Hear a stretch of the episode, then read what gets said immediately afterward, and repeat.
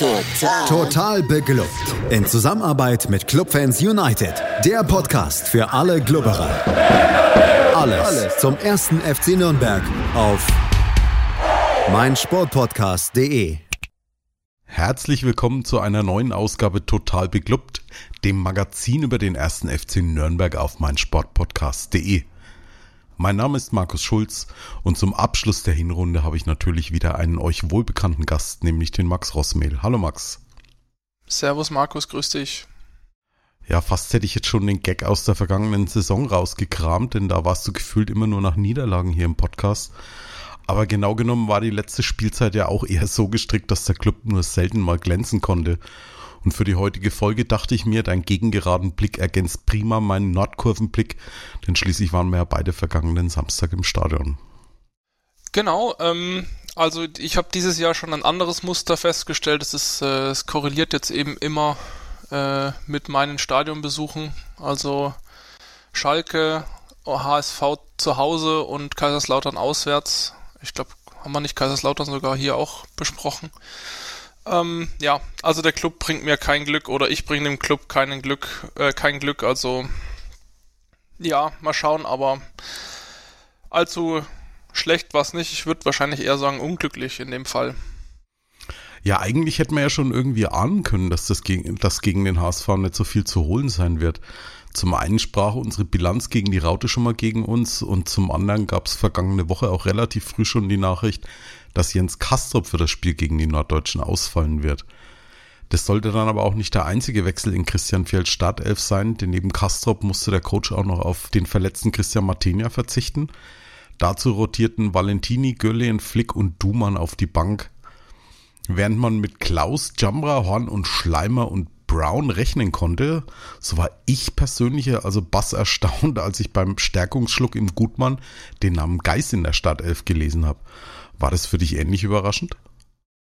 Ja, auf jeden Fall. Also vor allem, weil er dieses Jahr noch nicht sehr viele Minuten bekommen hat und in den Minuten auch nicht unbedingt geglänzt hat.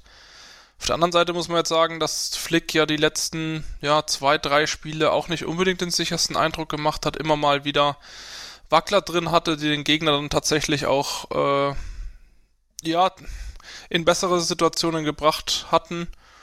Also den Flick rauszurotieren verstehe ich. Ähm, den Move Geist reinzubringen äh, ist wahrscheinlich auch ein wenig dem geschuldet, dass ja auf der äh, auf der Position die die Alternativen fehlen.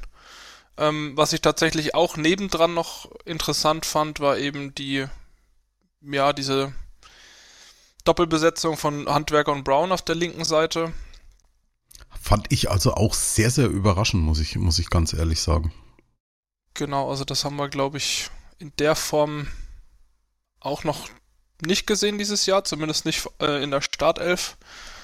Äh, auf der anderen Seite, ne, also dieses Rausrotieren von, äh, von Güllian ähm, ist okay, äh, dass, dass Jamara wieder zurückkommt für Valentini und auch das Horn wieder reinkommt, äh, ist, ist aus meinen Augen nachvollziehbar, aber das, also die linke Seite, sowohl die als auch eben die Positionierung von Geister im defensiven Mittelfeld.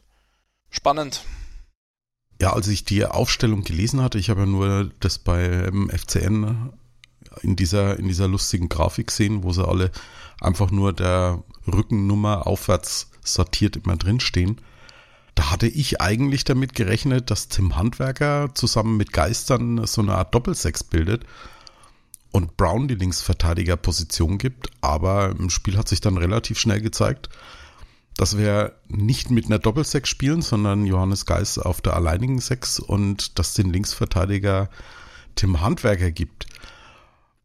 War für mich so im Nachhinein, wenn man sich das Ganze so anschaut, vielleicht jetzt auch nicht der, der klügste Move, weil man muss gelinde gesagt zugestehen, dass Derby so seinen allerbesten Tag hatte. Zumindest ist er von Jatta das ein oder andere Mal auf seiner linken Seite ganz kräftig überlaufen worden. Ne? Ja, also die linke Seite allgemein. Ne? Aber also einerseits eben der, der Schnelligkeit geschuldet.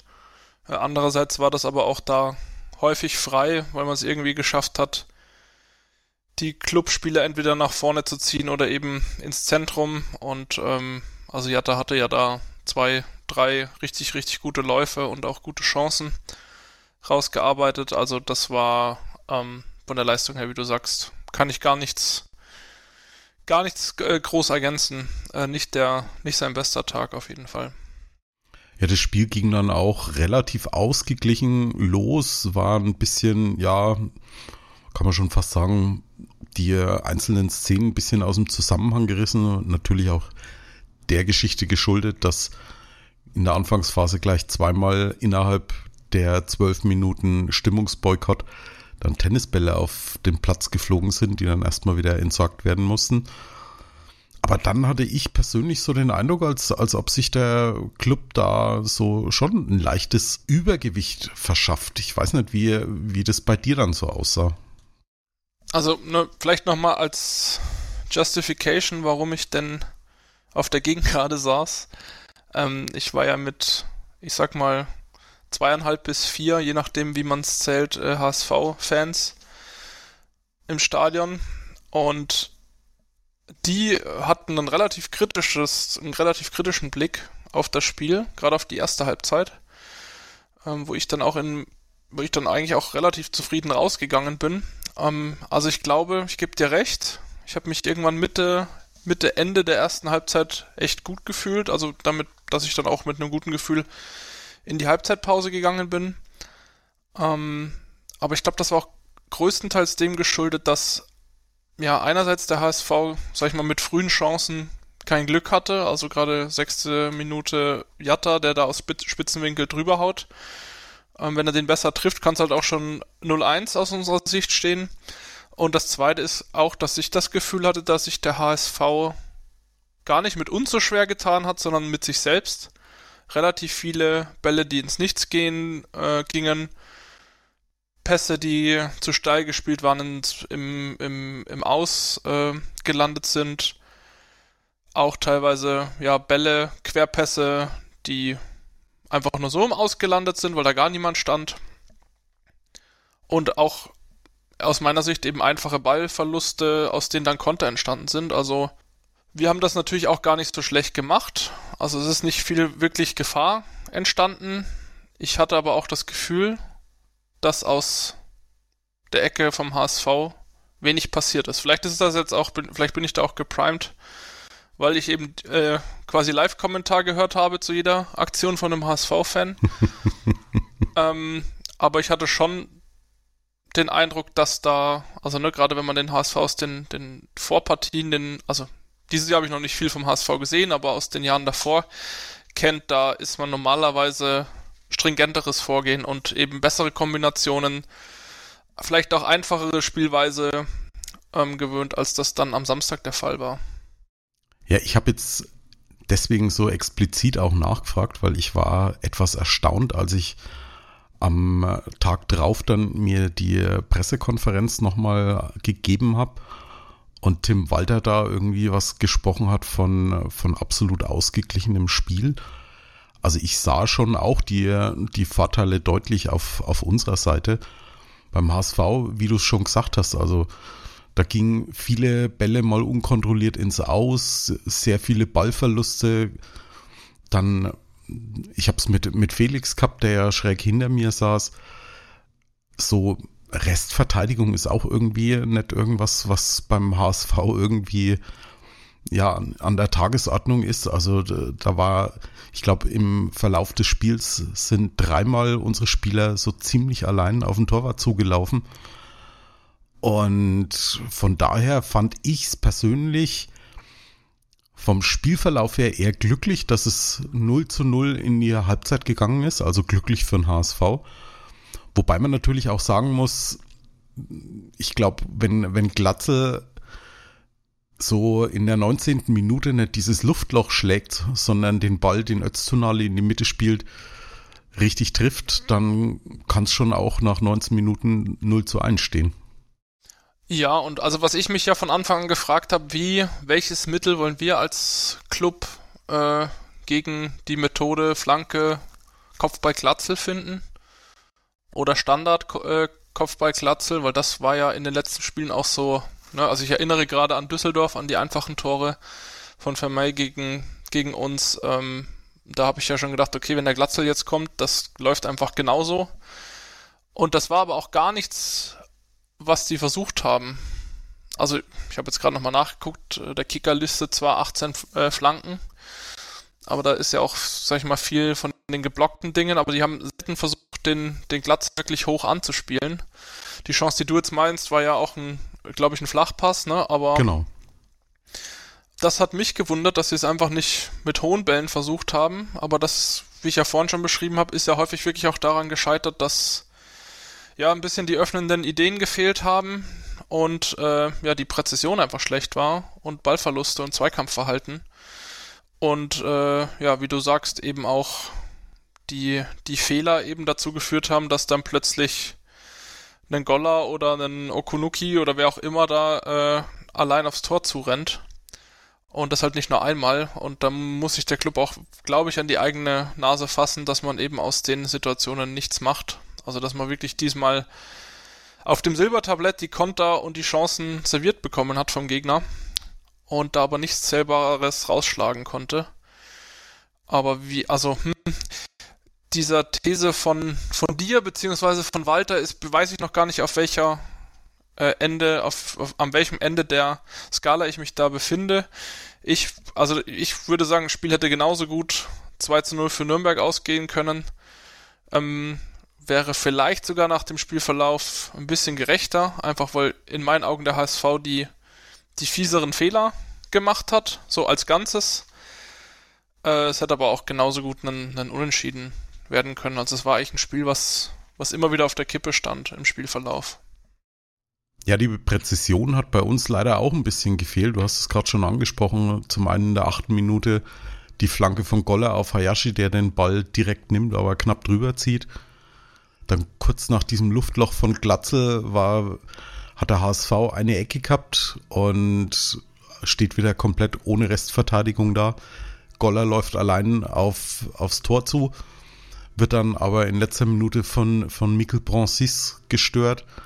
Und dann in der 27. Minute, das war halt für mich auch nochmal die größte Chance, als Johannes Geis da diesen, diesen Schuss von der Strafraumgrenze genau an Außenpfosten rangeknallt hat.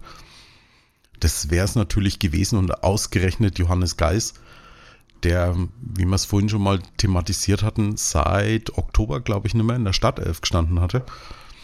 Und ja, ich glaube, kurz drauf war dann, war dann nochmal eine schöne Parade von Karl Klaus gegen Jatta nachdem Horn ein bisschen doof den Ball in der Vorwärtsbewegung verloren hatte. Und dann, glaube ich, noch in der Nachspielzeit Okonuki mit seinem, mit seinem Schlenzer aus elf Metern, der dann aber leider drüber ging. Aber ich bin da schon auch bei dir. Also ich glaube, der HSV hätte sich nicht beschweren können, wenn er zu dem Zeitpunkt, als es in die Halbzeit ging, 2 zu 0 hinten gelegen hätte. Ja, also wie gesagt, da bin ich voll bei dir. Die Chancen waren da, ähm, beide, beide Mannschaften mit Fehlern, äh, aber wie es dann der, der Fußballgott so wollte, eben die Fehler dann, dann vom HSV härter bestraft. Ähm, aber ja, also ne, gerade die, die Causa, ähm, wie heißt der Goller? Das ist ja, da kannst du ja mittlerweile schon drauf wetten. Ähm, dass das auf jeden Fall nichts wird, dann ist eher die Frage, wie. Aber das, also ich habe das ja auch, ich habe das zu meinem Sitznachbarn gesagt, ich habe das wird kein Tor werden. Äh, sollte dann recht behalten. Aber ja, klar, auch der Geistschuss, ne, kann halt auch mal reingehen. Ähm, ja, also auch wirklich weiter nichts zu ergänzen. Das ist einfach, es war der Wurm drin und ich glaube, was man, was man wirklich festhalten kann, also zumindest auf die äh, zur ersten Halbzeit äh, im Vergleich zu den letzten Spielen eine deutliche Leistungssteigerung. Absolut, also, also gerade auch gegenüber dem Spiel in Elversberg. Klar, wir haben es 1-0 gewonnen, aber es war nicht schön anzusehen und es war auch nicht gut, was wir da gespielt haben. Und von daher, klar, ich meine, HSV ist eine Mannschaft, die relativ offensiv in der Spielgestaltung ist und sowas liegt uns dann halt schon auch ein bisschen eher als eine Mannschaft, die einfach nur, ja, hochpresst und, und wartet, dass der Club dann irgendwas mit dem Ball anstellt und selber wenig für den Spielaufbau tut. Also von daher, ja, kann man auch sagen, war es für einen, für einen objektiven Betrachter, glaube ich, ein ziemlich abwechslungsreiches Spiel. Gerade in der ersten Halbzeit. Ja, also aus der Sicht oder aus Sicht des sich Fußball im Stadion anzuschauen, natürlich auch vor ausverkauftem Haus ist das äh, bei, sag ich mal, gutem Winterwetter ein gutes Spiel gewesen. Wenn man jetzt nicht unbedingt den, den Clubschall um hat, ne? Ja, den Clubschall hatten wir beide um und bevor wir uns dann mit der zweiten Halbzeit beschäftigen, atmen wir nochmal ganz kurz durch und sind dann gleich zurück hier bei Total Beklubbt auf meinsportpodcast.de. Hey, Malte Asmus von meinsportpodcast.de hier. Ab März geht's weiter mit unseren 100 Fußballlegenden. Staffel 4 bereits. Freut euch auf Zlatan Ibrahimovic, Michel Platini, Cesar Luis Minotti, Paolo Maldini, um nur mal vier zu nennen. Und bis wir mit der vierten Staffel kommen, hört doch einfach noch mal rein in die bisherigen drei Staffeln. Ronaldinho, Sepp Meyer, Gary Lineker, Lothar Matthäus und viele weitere warten da auf euch. 100 Fußballlegenden. Jetzt überall, wo es Podcasts gibt. Wir sind zurück bei Total Beklubbt und mein Gast ist heute der Max Rossmehl. Ja, Max, erste Halbzeit haben wir schon gesagt. Eine Führung für den FCN hätte sich, glaube ich, niemand beschweren dürfen, wäre zu dem Zeitpunkt mit Sicherheit auch verdient gewesen. Und in der zweiten Halbzeit ging das muntere Spielchen eigentlich so weiter, wobei ich dann schon auch das Gefühl hatte, dass der HSV ja sich ein bisschen an die eigene Nase gepackt hat und vor allem die, die Fehler, die er in der ersten Halbzeit in Sachen Spielaufbau und, und bei Pässen gemacht hatte, dass er die ein bisschen abstellt und auch ein bisschen dadurch mehr ins Spiel gekommen ist. Ja, ein deutlich, deutlich kontrollierterer Auftritt vom HSV in der zweiten Hälfte.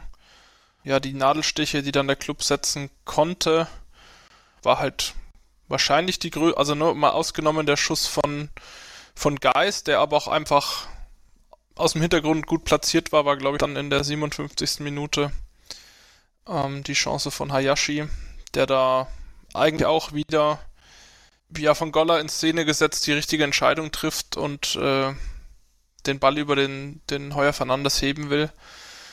Und äh, der Ball landet dann an der Latte, kommt noch dem Hamburger Verteidiger, ich glaube, gegen den Körper, gegen den, nee, gegen den Kopf. Der will ihn eigentlich ins, äh, hinter die Grundlinie köpfen und köpft dabei an dem Pfosten das ist natürlich also dann auch bezeichnend und äh, ja, setzt auch so ein bisschen dann den, den Ton äh, für die zweite Halbzeit, wenn du denkst, okay, jetzt hast du schon dreimal Aluminium getroffen und der Ball will irgendwie nicht rein.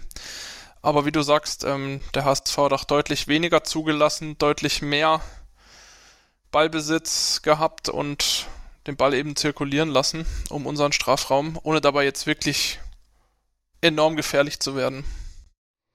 Was mir an dieser Szene in der 57. Minute nochmal aufgefallen ist, das habe ich vorhin erst gesehen, als ich mir die Zusammenfassung nochmal angeschaut habe. Erst war dieser, dieser Heber von Hayashi nach einem sehr schnellen Konter, wo auch Goller den Ball wirklich ganz astrein Hayashi in, in Lauf spielt. Dann köpft Mikkel Bronsis den, den Abpraller an den Pfosten und der Ball springt dann wieder ins Feld zurück und dann wird das Spiel unterbrochen wegen eines Foulspiels eines Nürnberger Spielers. Und was mich dann gewundert hat, dass es ausgerechnet Florian Hübner war, der in so einer Kontersituation plötzlich in Mittelstürmerposition aufgetaucht ist. Da war ich etwas überrascht, als ich das dann gesehen habe. Ich habe dann auch noch mal bei YouTube ein Stück noch mal zurückgespult und habe geguckt und es war tatsächlich Flo Hübner der in dieser Kontersituation da, ja, mit letzter Kraft nach vorne gespurtet ist oder sowas. Also war schon, war ich echt erstaunt, muss ich sagen. Ja, ich habe die Szene gerade laufen. Er läuft dann, es ist dann quasi der, der nach dem Abpraller von uns dann noch äh, an den Fünfer rennt, ne? Also genau. er kommt so, so halblinks eingelaufen.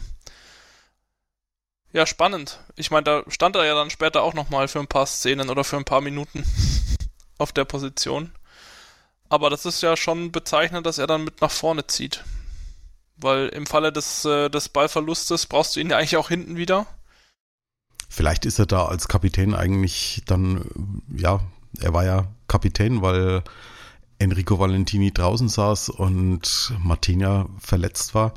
Vielleicht wollte er da irgendwie, ja, so ein gewisses Zeichen setzen und hat sich gedacht, komm, jetzt zeigst du den Jungen mal, wie man nochmal schnell über den Platz rennt.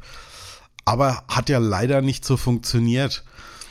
Es waren dann zwei Szenen von Robert Glatzel, wo ich, na, also zumindest nach der zweiten Szene habe ich mich zu Felix umgedreht und habe gesagt, boah, können wir froh sein, dass der Glatzel im Moment nicht in allerbester Form ist. Das war in der 66. Minute, als er versucht hat, Johannes Geis aussteigen zu lassen. Ich glaube, das war kurz vorm 550er und Geis dann einfach die Ruhe bewahrt hat, den Fuß hat stehen lassen und den Schuss geblockt hat. Hat sich dann auch so kräftig dann selber gefeiert für den Block. Und in der 77. Minute war dann nochmal ein Schuss von Glatzel, der aus 16 Metern dann knapp vorbeigegangen ist. Und dann kam aber leider die 80. Minute und ich fand es ein bisschen bezeichnend, denn zuerst war wieder eine Szene, in der Lohkemper alleine aufs gegnerische Tor zusprintet, wird dann ein bisschen nach links abgedrängt und der Winkel ist dann auch ziemlich bescheiden geworden. Und ich glaube, ihm hat dann nach, nach diesem Sprint eigentlich übers halbe Feld wahrscheinlich auch ein bisschen die Luft für den Abschluss gefehlt. Und so ist das Ganze mehr oder minder eine, eine Rückgabe zu Heuer Fernandes geworden. Aber dann im Gegenzug kam der Ball dann halt wieder in die Nürnberger Hälfte und keine 30 Sekunden nach dieser ja, großen Chance, die wir hatten, kommt eine Flanke, Flo Hübner verschätzt sich äußerst heftig. Und da steht halt dann Robert Glatzel genau da, wo ein Torjäger stehen muss, nimmt den Ball mit der Brust an, lässt ihn runtertropfen und spielt den Ball mit der rechten Innenseite schön in rechten Winkel. Keine Chance für den Keeper. Ja, und die Chance, also die ganze Chance oder zumindest diese, diese Chance, die wird wirklich, also noch bitterer, wenn du wirklich währenddessen mal wirklich nur auf äh, Hübner schaust und guckst, wie er sich platziert und wirklich, sobald er den einen Schritt nach hinten gehen muss, siehst du, wie er das Gleichgewicht verliert und eben ins Taumeln kommt.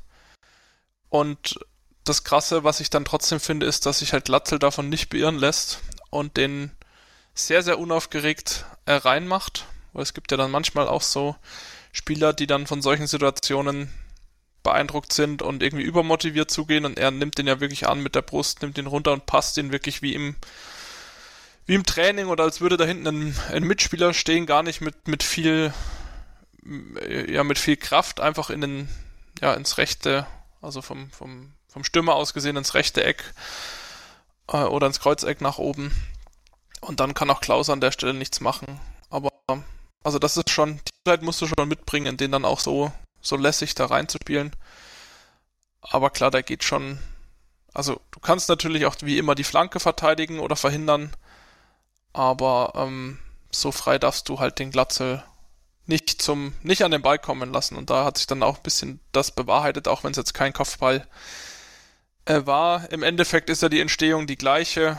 Die Innenverteidiger schaffen es nicht, sich ja die, die großen Stürmer, die gefährlichen Stürmer zuzustellen. In dem Fall aber halt wirklich nicht nur durch eine falsche Platzierung, sondern ja, durch eine Hüftsteifheit, die dann dafür sorgt, dass er halt einfach umfällt. Also die Szene habe ich tatsächlich auch gar nicht so genau gesehen, weil wir ja wirklich auf der anderen Ecke des, Stadion, des Stadions waren. Aber ähm, ja, das ist schon bitter, wenn wir immer, also in jedem Spiel mittlerweile wirklich in der Innenverteidigung bei hohen, hohen Bällen solche Aussätze haben, dass halt Bälle nicht verteidigt werden. Also überhaupt nicht, ne? Ja, es war schon, war schon wirklich sehr bitter und es war auch, ja, wie gesagt, es war die 80. Minute. Es war ein ziemlicher Wirkungstreffer vom HSV, weil man hat ganz eindeutig sehen können, wie die Körpersprache bei den, bei den Clubspielern so in den Verzweiflungsmodus gegangen ist. Ne? Du hast überall hängende Schultern gesehen. Also in dem Moment war für mich das Spiel eigentlich schon, ja, entschieden. Also ich habe da nicht mehr dran geglaubt, dass wir da nochmal zurückkommen.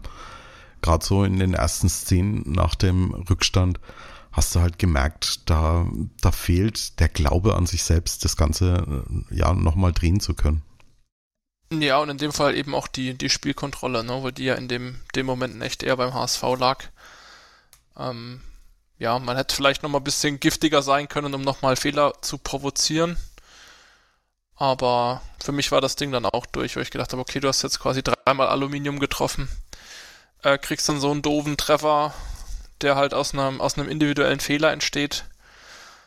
Und die Mannschaft hat da bis dahin, dahin eigentlich auch nichts groß falsch gemacht.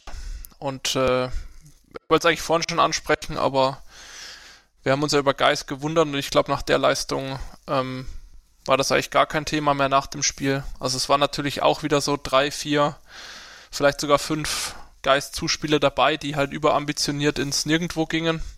Aber ich finde, der hat schon prinzipiell ähm, eine solide Leistung dahin geliefert und gerade halt auch, ne, wie du sagst, ähm, hat auch gesehen, dass er eben voll dabei ist, ähm, dass er Emotionen zeigt bei gewonnenen Zweikämpfen, dass er beim Spielaufbau, vielleicht war das ja auch so ein bisschen die Idee, der ist ja immer mal wieder auch beim Spielaufbau so in die zwischen die Innenverteidiger gerückt, ähm, das halt auszumerzen, was jetzt zum Beispiel ein, ein Hübner vielleicht nicht so kann, äh, hinten raus den einen oder anderen guten Aufbaupass zu spielen. Und äh, auch das, was wir in den letzten Spielen gesehen haben, oder in seinen, eher nicht in den letzten Spielen, sondern in seinen letzten Spielen, dass oftmals auch so ein bisschen Schludrigkeit unter Bedrängnis äh, bei ihm entstanden ist, dass er leichtfertig Ball, Bälle verloren hat, weil er sich eben nicht, weil er nicht schnell genug geschalten hat. Das hat man eigentlich in dem Spiel so gut wie gar nicht gesehen. Ja, an der Stelle möchte ich Felix zitieren. Der hat so schön gesagt, 75 Minuten hat Johannes Geis gespielt wie der Goat. Und dann hat er halt die letzten 20 Minuten halt wieder gespielt wie Johannes Geis. Bei ihm hat man das auch, diesen, diesen Gegentreffer wirklich gespürt. Also ab dem Zeitpunkt lief auch bei ihm nicht mehr viel zusammen. Aber ja, unterschreibe ich. Also bis dahin hat er ein Riesenspiel gemacht. Ja, fast schon so eine Art Libero gespielt. So im Spielaufbau. Wie du schon gesagt hast, immer schön zwischen die Innenverteidiger sich fallen lassen und dass er Pässe spielen kann, die auch sehr, sehr oft, also ich möchte nicht sagen 100% Quote, aber so seine langen Pässe, die kamen schon nahezu alle an und das war bis dahin eine absolut tadellose Leistung, die er dann gezeigt hat. Ja, aber vielleicht auch die Entscheidung gar nicht so doof, ihn zu bringen, auf, also weil jetzt auch gefühlt das Spiel nicht so giftig und nicht so vom Pressing her nicht so hoch war ähm, wie gegen andere Mannschaften, was dann halt in der Vergangenheit für ihn immer ein Problem dargestellt hat. Ähm, dass einfach das langsamere Spieltempo und eben auch die Aussicht auf Konter, wo dann präzise lange Pässe ähm, verlangt werden, halt auch einfach eher zu ihm passt. Auch wenn er jetzt vielleicht in den, ich glaube, in den äh, in den wirklich gefährlichen Szenen für uns oder aus unserer Sicht äh, gar nicht so viele Pässe zumindest, also zumindest so viele letzte Pässe gespielt hat. Aber ich fand eben auch seine, seine Leistung gerade defensiv echt, echt bemerkenswert. Gerade im, im Vergleich zur Erwartungshaltung. Ja, in der siebten Minute der Nachspielzeit kam es dann, wie es kommen musste. Der Club hat versucht, noch ein bisschen zu drücken, HSV hat dann auch nicht mehr ganz so viel fürs Spiel gemacht. Sie haben dann klug auf Konter gewartet und in der siebten Minute der Nachspielzeit kam dann Ball zu Dompe. Der lässt dann, ich glaube, Jamra nochmal aussteigen und schlänzt den Ball dann auch wieder von ihm aus gesehen ins rechte obere Eck und aller spätestens da war dann wirklich der Hut oben drauf und leider mal wieder gegen den HSV verloren. Ja, Tim Handwerker war's, der der da doof aussah. Und nicht Chamara. Ich weiß nicht, ob Chamara vielleicht früher dran war, aber der, der letzte Zweikampf war gegen Handwerker. Äh, war dann auch gut gemacht. Richtig überflüssig fand ich halt die Szene, äh, dass er da in den Nürnberger Fanblock zwar nicht vor die Ultras, aber da in, in Richtung Einser läuft, wo ich mir dann auch denke, ja, muss das jetzt sein? Also musst du dich da vor den gegnerischen Block äh, provokativ hinstellen. Ähm, dass, da, dass da dann irgendwie die, die Bierbecher in, in Massen nach unten fliegen, ist natürlich nochmal eine andere Sache, aber ich, also, das ist dann auch keine richtige Reaktion, aber die Provokation muss man auch echt nicht bringen als Stürmer. Vor allem, weil ja bis dahin auch, also zumindest aus, nach meinem Empfinden irgendwie überhaupt kein, kein Feuer oder keine, kein böses Blut in der Partie war. Ich weiß nicht, ob, ob irgendwas aus Richtung, das kannst du dann vielleicht eher sagen, ob irgendwas aus Richtung Nordkurve kam aber ich fand die Provokation echt, echt daneben. Also ich fand es auch sehr daneben, genauso wie ich, wie ich daneben fand, dass dann die Bierbecher da geflogen sind. Es war eigentlich kein Spiel, wo jetzt irgendwie Feuer drin war. Also wenn ich, wenn ich da an vorletzte Saison denke, an das Pokalspiel, als die Clubfans dann auch gefeiert haben, wie Tim Leibold vom Platz getragen werden musste oder so. Da war eigentlich nichts. Allerdings bei dieser Szene mit dem jubelnden Dompe vom Einser und Dreier, da hat sich halt mal wieder so gezeigt, dass bei uns in der Nordkurve auch nicht alle mit besonders viel Hirn gesegnet sind, weil dann kamen wieder rassistische Sprüche direkt hinter uns und da mussten Felix und ich dann erstmal eingreifen und den Herrn mal ein bisschen zur Raison rufen. Der hat dann zwar versucht irgendwie, ja, es könnte ja auch ein weißer Asylant sein und dann habe ich mir gedacht, also das sind so die Momente, wo du dich dann wirklich für die eigene Kurve schämst und ich hoffe, dass, dass wir da in solchen Situationen nicht die einzigen sind, die dann mal die, den Mund aufmachen und diese Idioten dann einfach mal zur Raison rufen. Aber da waren jetzt auch aus deinem Empfinden keine, keine Sprüche, die da oder irgendwelche Gesänge, die da dem vorausgingen. Also die das seitens Dompe provoziert haben könnten.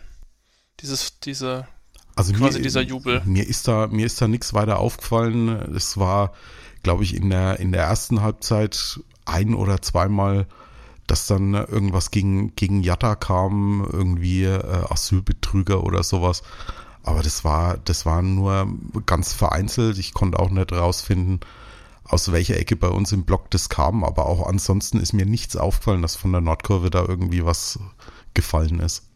Vielleicht zeigt es auch nur den, äh, den großen Druck, die, unter dem der HSV insgesamt steht. Ne? Also sechstes Jahr, zweite Liga, die müssen jetzt irgendwann mal aufsteigen und hm, es wird ja, wird ja in Hamburg schon recht offen über Tim Walter diskutiert und ich glaube, das wird auch nicht ganz spurlos an der Mannschaft vorbeigegangen sein. Und als er dann dieses 2-0 gemacht hat von Dompe, was, also muss man, muss man auch mal zugestehen, ein wirklich wunderschönes Tor war von ihm. Absolut, ja. Da ist wahrscheinlich auch enorm viel Druck von ihm abgefallen, aber ja, das muss nicht sein. Entschuldigt das halt nicht, ne? Also genau. irgendwie. Ja, mal wieder ein Spiel gegen den HSV, mal wieder verloren. Ich glaube, gegen wenige Gegner in der zweiten Liga haben wir so eine beschissene Bilanz wie gegen den HSV. Aber ja, ich glaube, unterm Strich kann man mit der Art und Weise, wie sie gespielt haben, also gerade wenn man sich die letzten Wochen eben anschaut und in Anbetracht der Tatsache, ich glaube, gestern habe ich ein Interview mit Flo Hübner gelesen, dass die Mannschaft doch auch ziemlich auf der letzten Rille geht, dass sie körperlich ziemlich kaputt ist und sich die Winterpause wirklich herbeisehnt, kann man sagen, dass es gerade spielerisch doch ein ja versöhnlicher Abschluss des Jahres dann noch war, oder? Ja, genau. Also ich glaube, mit über Punkte hätten wir uns alle gefreut, gerade nach dem Spielverlauf. Ich habe dann nach dem Spiel auch gesagt, wie, viel, wie beschissen soll denn der HSV noch spielen, dass wir denen mal Punkte abnehmen. Aber in Anbetracht der, der letzten drei bis vier Spiele, habe ich ja vorhin schon gesagt, war das eine klare Steigerung. Man hat wieder, ja, man hat wieder ein bisschen was gesehen, was uns Anfang und jetzt auch Mitte der, der Hinserie wirklich auch Spaß gemacht hat äh, am Club. Und wie gesagt, wir funktionieren halt dieses Jahr wirklich am besten, wenn wir Räume haben. Ähm, jetzt wäre es noch cool, wenn wir halt auch unsere Chancen, die wirklich gut sind, nutzen und das mitnehmen und äh, ja auch mal das Problem irgendwann in der Innenverteidigung angehen oder sich, sich da die Einzelspieler etwas stabilisieren. Vielleicht klappt das ja auch besser zu Beginn der Hinrunde, aber ähm, für mich jetzt mal, obwohl es halt eine 2-0 Niederlage ist, ähm, in Anbetracht der letzten Spiele versöhnlich. Und man könnte ja auch sagen, ja, vielleicht hätten wir gegen Elversberg verloren und gegen HSV gewonnen. Das wäre irgendwie schöner gewesen, ne? auch gerade wegen Stadionbesuch und so. Aber im Endeffekt, glaube ich, geht das leistungstechnisch dann äh, in Summe in Ordnung. Ja, denke ich auch. Und ich würde sagen, dann machen wir auf dieses Spiel von vergangenen Samstag einen Deckel. Wir holen nochmal tief Luft und sind dann gleich wieder zurück hier bei Total Beklubbt auf meinsportpodcast.de.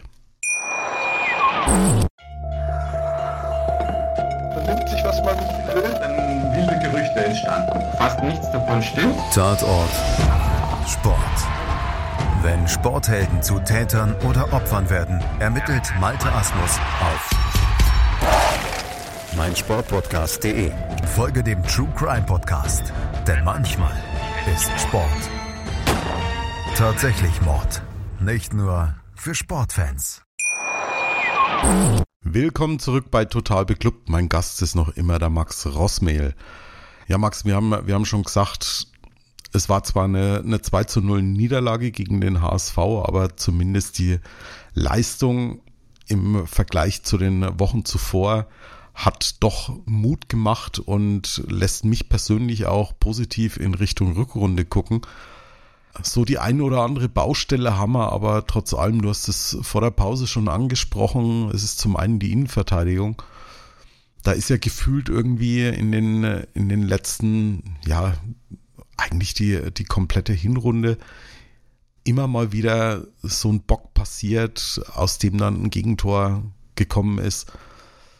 Glaubst du, dass sich da Richtung Rückrunde was ändern kann? Ich meine, immerhin ist dann auch Christopher Schindler dann vielleicht auch langsam wieder in der Lage, da mit einzugreifen.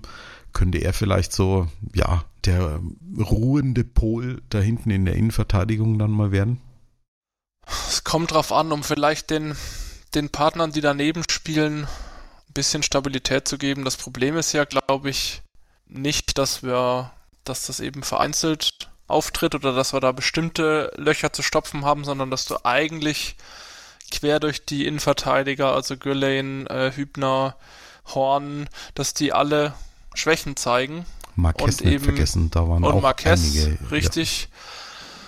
Genau, der ja, glaube ich, auch, der war ja auch zu Beginn der, der Saison ja dann nach dem ersten Spiel direkt verletzt, kam dann wieder zurück und hat irgendwie auch nie nie richtig eingeschlagen. Das heißt, du hast eigentlich gefühlt hinten auch wieder eine Stabilität. Dann hast du halt mit jemandem wie Hübner in den letzten Spielen eher den gehabt, der so, der so am besten noch abgeschnitten hat. Der hat jetzt diesmal gepatzt. Das heißt, du hast da ja eigentlich durchgehend ein, ein Qualitätsproblem.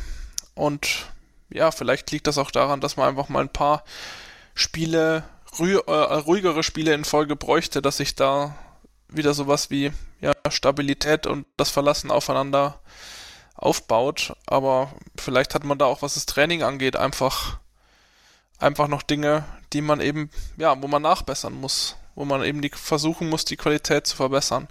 Ich weiß jetzt auch gar nicht, wie, wie lang Christopher Schindler noch hat, ab wann er wieder eingreifen kann und wie lang es wirklich braucht, bis er dann auch wieder das Niveau hat, äh, um in der Startelf zu stehen.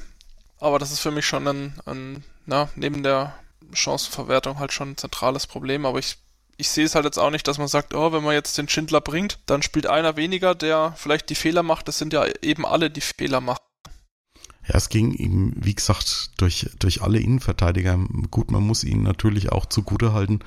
Ich glaube, es war höchstens ein oder zweimal, dass wir in dieser Hinrunde wirklich zwei Spiele hintereinander mit derselben Viererkette gespielt haben. Also da war schon immer ziemlich viel Bewegung und dass du dich da nicht so wirklich hundertprozentig aufeinander auch einstellen kannst, das, ja, das sehe ich schon auch als Problem, aber ich sag mal, wenn, wenn ich mir so Spiele angucke, wie jetzt das Vergangene gegen den HSV, im Prinzip steht unsere Abwehr ja gut.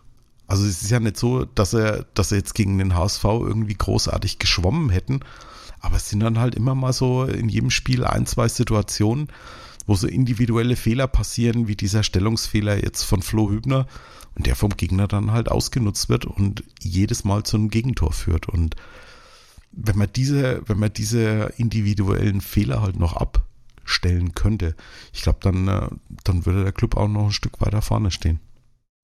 Ja, absolut. Also es sind halt keine systemischen Fehler, sondern es sind eher aus meiner Sicht individuellen Fehler.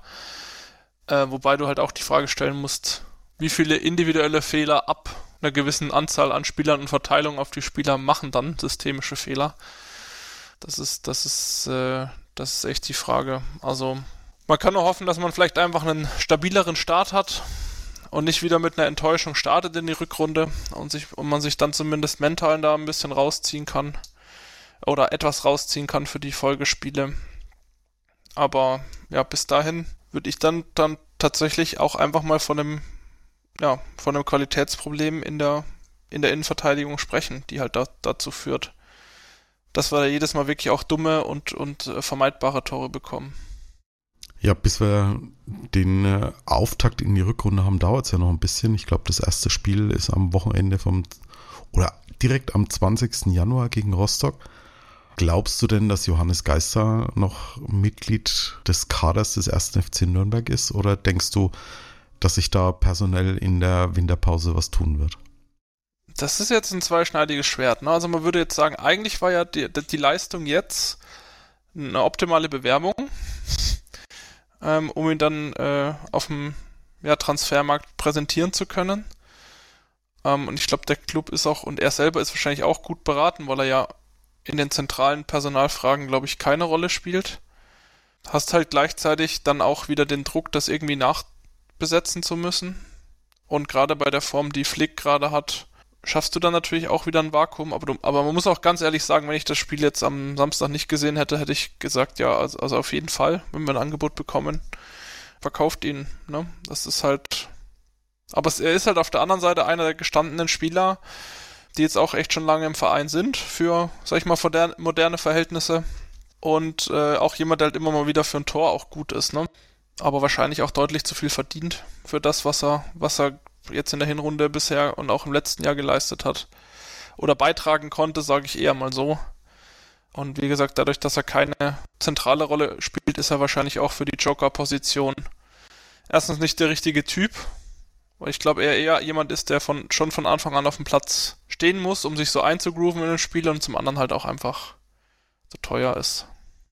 Glaubst du denn sonst an irgendwelche Abgänge aus dem Kader?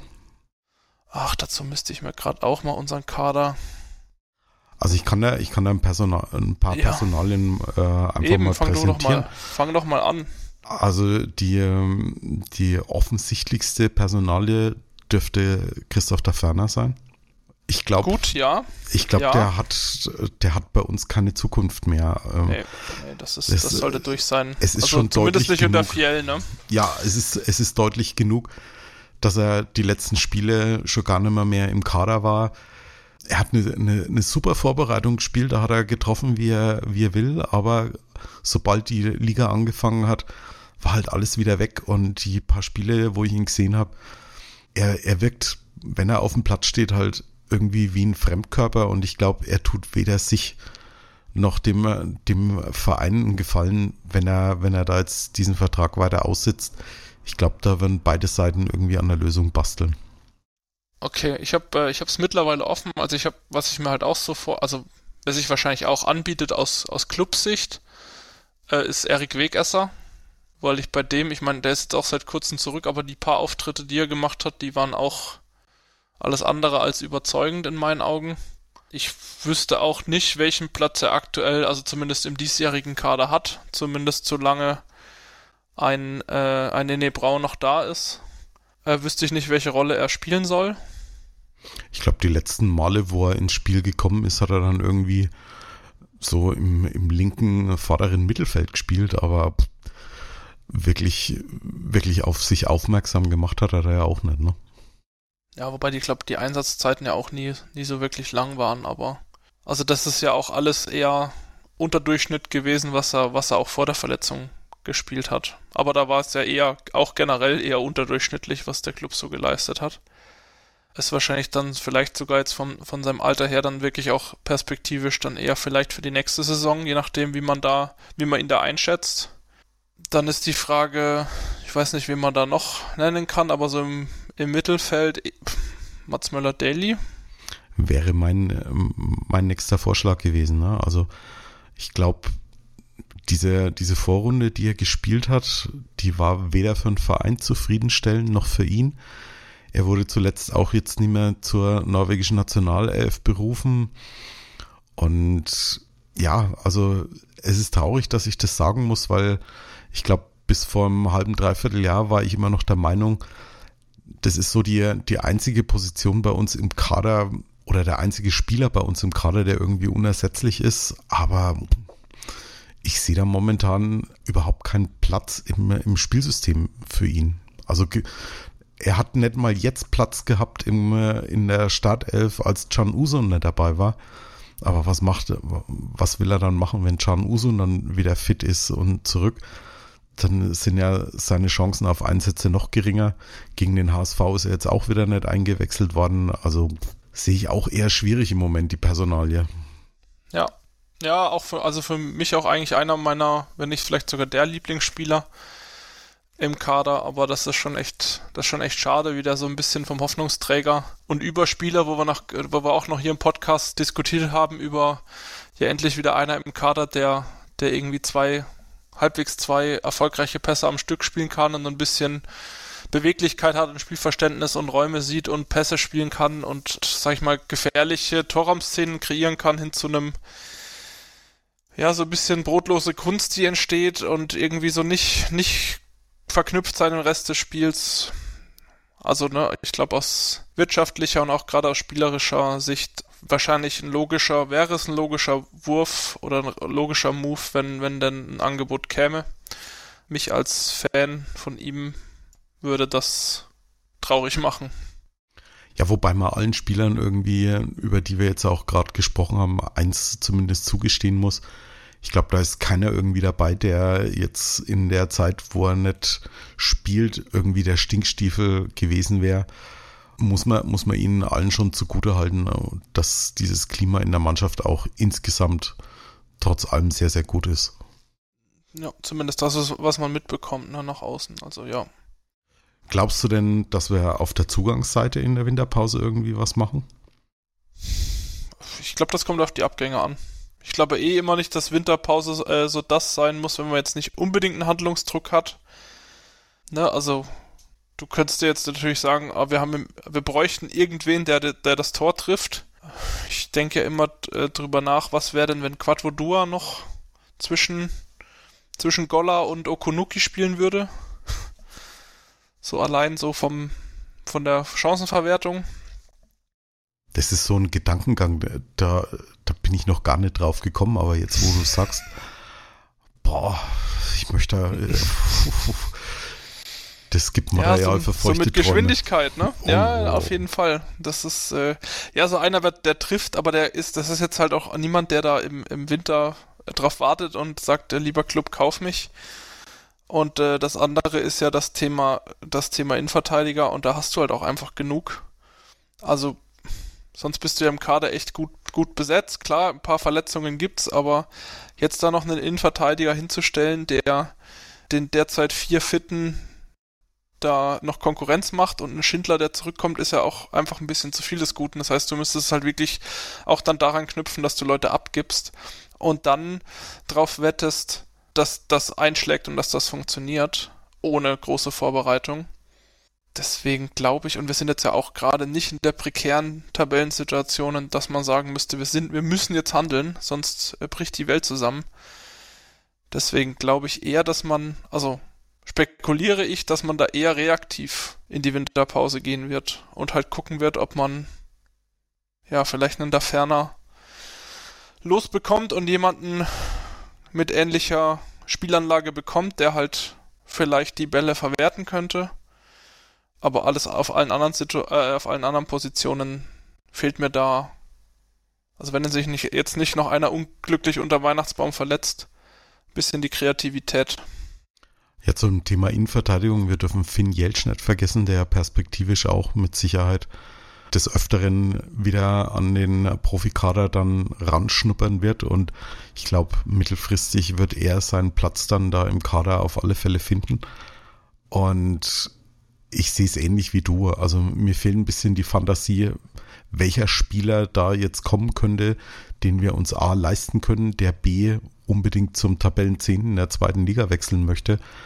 Auf der anderen Seite hilft es uns halt auch, einen zweiten Ivo Ilicevic zu verhindern und ich glaube, das ist ja auch schon mal was wert. Eben, also ich glaube, es gibt Potenziale im Kader, die noch vom, vom Trainerteam und auch von der Mannschaft selbst gehoben werden können. Und äh, der Handlungsdruck sollte sich eigentlich eher ergeben, wenn man jetzt sieht, also wenn man, sag ich mal, Spieler hat, die man eh abgeben würde, ob sich da halt jetzt noch ein lukratives Angebot ergibt, um die Spieler entweder von der Payroll zu bekommen oder halt auch, ja, dann nicht noch mit einer Wertverminderung bis in die Sommerpause mitschleppen müssen. Das, also wie, wie du sagst, das Thema da ferner, das ist, glaube ich, von beiden Seiten gegessen. Wenn sich da jetzt eine Chance bietet, sollte, man die nutzen. Dann könnte man schauen, ob man irgendwie Ersatz bekommt, aber es ist ja auch beim Club immer so, dass der Geld eigentlich gar nicht da ist und das dann auch ein bisschen von der von der Ablöse abhängt und die wird jetzt bei Christoph da Ferner wahrscheinlich nicht schlecht sein, aber halt auch nicht gut, weil eben die letzten, also nicht übermäßig gut, weil eben auch die letzten Auftritte und anderthalb Jahre jetzt halt eher eher bescheiden waren. Ja, dann schauen wir mal, wie die Mannschaft aus dem Weihnachtsurlaub dann wieder zurückkehrt. Ich glaube, die haben jetzt frei. Von Christian Martinia habe ich was gesehen, dass er im Ellipelli war und beim Darts zu gesehen hat. Wir wünschen den Spielern auf alle Fälle erholsame Weihnachten und am 2. Januar ist wieder Trainingsauftakt und ich hoffe, die kommen alle dann gesund wieder und durchstehen dann auch das Trainingslager gesund. Ein Thema möchte ich noch ganz kurz ansprechen, denn es war ja nicht nur am Samstag Heimspiel gegen den HSV, der Club Männer, sondern die Club Frauen haben am Sonntagabend um 18.30 Uhr auch ein Heimspiel gehabt und das gegen eine der, ja, möchte ich mal so sagen, mitstärksten Mannschaften in Europa, nämlich gegen den FC Bayern. Und die haben tatsächlich ein 1 zu 1 sich erkämpft und man kann sagen, wirklich erkämpft, weil die haben sehr, sehr aufopferungsvoll verteidigt, haben ihre, ihre Chance genutzt nach einem nach einem Strafstoß. Der Kommentator beim Magenta TV hat ein bisschen, ja, komisch reagiert, aber ich meine, der Ellenbogen war im Gesicht und was will eine Schiedsrichterin da anderes pfeifen als ein Strafstoß, wenn es im 16-Meter-Raum ist? Sie hat dann versucht, den Bayern noch über Gebühr Zeit zu geben, nämlich mit 10 Minuten Nachspielzeit in der zweiten Halbzeit, aber man hat trotzdem alles wegverteidigt und hat das Jahr mit einem wirklich, ja, fast schon sensationellen Achtungserfolg gegen den deutschen Meister beendet und macht eigentlich Hoffnung für, für die Rückrunde. Hast du von dem Spiel was gesehen gehabt, Max? Ja, ich habe mich ja bei der Terminierung ein bisschen geärgert, wobei das ja na, also eigentlich auch schon feststand, äh, nachdem das zwei Heimspiele waren. Wir hier aus Köln, also ich hier mit den HSV-Fans, die Bahnverbindung so gebucht habe, äh, dass wir halt, je nachdem wie die Spiele terminiert wären, äh, von Freitag bis Sonntag also dass das, äh, das Männerspiel halt alles mitnehmen können. Deswegen sind wir am Sonntag auch erst relativ spät wieder äh, zurückgefahren allerdings zu früh, um halt das Spiel wirklich live im Stadion zu sehen. Ich habe es dann nur über den Ticker ein bisschen verfolgt im Zug und äh, habe mir die Highlights auch nochmal gegeben. Also ja, mit Dina Desic mit dem verwandelten Elfmeter und natürlich auch die Sachen, die gerade so auf Social Media rumgehen. Das hat schon wieder ein, ein wenig Vibes der letzten Saison. Äh, die ganzen Aufstiegsreels, die ganzen Videos, der Kinofilm, das ist schon cool, wenn man sieht, wie die wie die da abgehen und ein absoluter, ja, ein, ein absolutes Highlight, finde ich, der bisherigen Saison. Also du hattest ja schon das, das wirklich nur sehr, sehr knappe äh, 0 zu 1 gegen Wolfsburg, was, was eine starke Leistung war. Und jetzt eben auch wirklich auf Platz 11, ein Punkt Abstand zu Leipzig und ja, noch ein Auswärtsspiel, glaube ich, auch in Köln, wo ich auf jeden Fall auch vor Ort sein werde, wenn es terminlich möglich ist bei mir. Also es sind alle Chancen offen. Und ja, es ist, glaube ich, sogar noch ein Spiel, ne? Elf Spiele haben sie in der Hinrunde, aber es ist auf jeden Fall für die Rückrunde noch, noch alles offen, den Klassenerhalt zu schaffen, was ja das große Ziel, äh, das große Ziel ist und wirklich auch eine Überraschung wäre. Also von daher äh, absolut geil, das geschafft zu haben und dicken Respekt. Ja, dann denke ich mal, dass wir mit den Themen für heute durch sind. Letzte Woche hatte ich ja noch groß angekündigt, dass wir in diesem Jahr auch noch eine Hinrundenanalyse machen wollen aber die muss leider auf den Januar verschoben werden. Zwar habe ich zwischen Weihnachten und Neujahr Urlaub, doch schlägt ein bisschen so der Freizeitstress hier zu und ich werde leider nicht dazu kommen, die Analyse noch in diesem Kalender her aufzunehmen. Aber so können wir die erste Saisonhälfte allemal noch ein bisschen sacken lassen. Der Rückrundenauftakt gegen Hansa Rostock ist dann ohnehin, ich habe es vorhin schon mal angedeutet, erst am 20. Januar. Für heute möchte ich mich auf alle Fälle für deine Expertise und deinen Blick von der Gegengerade bedanken. Vielen Dank, Max. Danke, Markus. Es war wie immer eine große Freude für mich. Und ich hoffe, ich kann in, ja, in Bälde auch wieder häufiger dabei sein, damit wir auch hier den, gerade den Simon mal ein bisschen entlasten. Der ist ja, dessen Stimmbänder müssen ja schon komplett überreizt sein. Aber dann geh vorher nicht ins Stadion, nicht, dass wir dann wieder über Nullpunkte berichten müssen. Alles klar, ich gucke dann nur noch entweder gar nicht oder von zu Hause vom Fernseher. Ja, total beklubbt geht jetzt also auch erstmal in eine ganz kurze Winterpause. Bevor ihr Entzug erleidet, findet ihr total beklubbt bei Blue Sky, X, Facebook und Instagram. Dort freuen wir uns über Feedback und Likes und dürft uns dort auch sehr gerne folgen. Oder aber ihr abonniert total beklubbt bei iTunes oder im Podcatcher eurer Wahl. Und nun wünsche ich euch allen ein ruhiges und besinnliches Weihnachtsfest. Kommt gut rüber ins neue Jahr und bleibt vor allen Dingen gesund. Viele Grüße hier auch nochmal an alle Gäste, die ich hier in diesem Jahr begrüßen durfte. Das ist zum einen der Simon, die beiden Felixe und der Max und auch der Stefan Helmer von unserem Kooperationspartner Club Fans United. Hat man den Daniel nicht auch in der Stimmt, Hinrunde du, dabei? Richtig, richtig, richtig. Den hätte ich jetzt fast vergessen. Gut, dass du da bist. Nicht, dass wir hier irgendjemand vergessen. An alle eben noch schöne Grüße und auch ein schönes Weihnachtsfest. Ja, und wir hören uns dann frisch und munter wieder im neuen Jahr 2024 hier bei Total Beklubbt auf meinsportpodcast.de. Wie baut man eine harmonische Beziehung zu seinem Hund auf? Puh, gar nicht so leicht. Und deshalb frage ich nach, wie es anderen Hundeeltern gelingt, beziehungsweise wie die daran arbeiten. Bei Iswas Dog reden wir dann drüber. Alle 14 Tage neu mit mir, Malte Asmus und unserer Expertin für eine harmonische Mensch-Hund-Beziehung, Melanie Lippisch. Iswas Dog mit Malte Asmus. Überall, wo es Podcasts gibt. Total. Total beglückt. In Zusammenarbeit mit Clubfans United. Der Podcast für alle Glubberer. Alles, Alles zum ersten FC Nürnberg auf meinsportpodcast.de